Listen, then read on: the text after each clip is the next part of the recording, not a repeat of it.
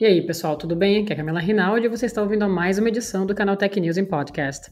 Seja bem-vindo e bem-vinda. E agora, vamos às notícias. Um homem de 72 anos foi esfaqueado pelo próprio filho durante uma videochamada com diversos participantes. A vítima, Dwight Powers, morava na cidade de Nova York, que atualmente enfrenta um dos piores quadros de contaminação pela Covid-19 nos Estados Unidos. Participantes da videochamada relataram à polícia local terem visto a ação acontecendo ao vivo. O assassino, Thomas Scully Powers, tem 32 anos e foi preso cerca de uma hora depois do ataque, após alguns espectadores o denunciarem à polícia. Dessas pessoas, algumas forneceram detalhes testemunhais, já que presenciaram as cenas. Até o momento, não foi estabelecido um motivo para o crime. O tempo levado para a prisão do criminoso foi maior que o habitual, segundo a polícia, porque as pessoas participantes da reunião virtual não sabiam onde morava a vítima. Scully Powers será acusado de homicídio em segundo grau, o que na terminologia do direito nos Estados Unidos diz ser assassinato intencional sem premeditação. Assim como outras empresas de tecnologia, a IBM também acabou afetada pela Covid-19 e uma das consequências disso é uma onda de cortes em seu quadro de funcionários. Os mais afetados serão aqueles que trabalham para divisões que não estão relacionadas aos serviços de nuvem da companhia. No entanto, a organização não divulgou quantas pessoas serão demitidas por razões de concorrência.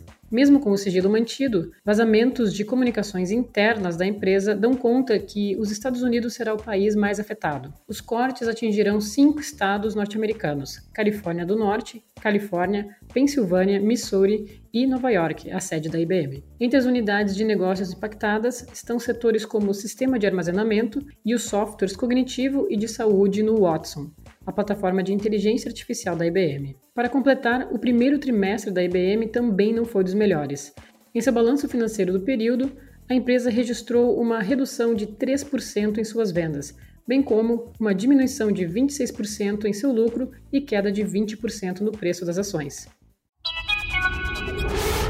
A Xiaomi anunciou na última quinta-feira o desbaratamento de uma organização criminosa chinesa especializada na produção de fones de ouvido Redmi AirDots falsos. A ação apreendeu milhares de produtos prontos para venda, além de peças para produção e pessoas envolvidas na rede. Segundo publicação na rede social Weibo, a Xiaomi disse ter recebido inúmeras denúncias de uma loja online que vendia fones de ouvidos falsos da sua marca.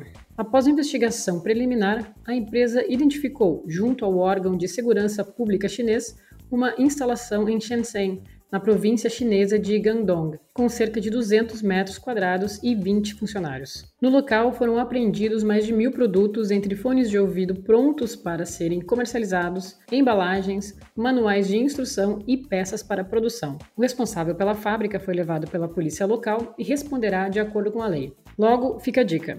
Opte sempre pela compra de produtos em canais oficiais, evitando possíveis dores de cabeça no futuro. O grupo Carrefour Brasil fechou uma parceria com a Digital Innovation One para oferecer dois programas de treinamento gratuitos voltados aos interessados em melhorar a sua capacitação profissional em TI. Ao todo, serão 25 mil vagas em todo o país. Os alunos vão poder conhecer todas as tecnologias usadas pela companhia ao longo do curso. Dentro desta ação, um desses bootcamps será organizado pela própria varejista. A ideia é promover o impacto social, estimulando o desenvolvimento profissional e a inclusão digital. A outra parte desses cursos será destinada aos sistemas utilizados pelo braço financeiro do grupo, o Banco Carrefour. Os talentos em destaque ao longo do curso poderão ser recomendados para contratação junto à companhia companhia. Todos os alunos receberão certificado de conclusão. As vagas são limitadas, com inscrições gratuitas. Entre as tecnologias que serão ensinadas por meio desta parceria, destacam-se as linguagens HTML, CSS, JavaScript, entre outras.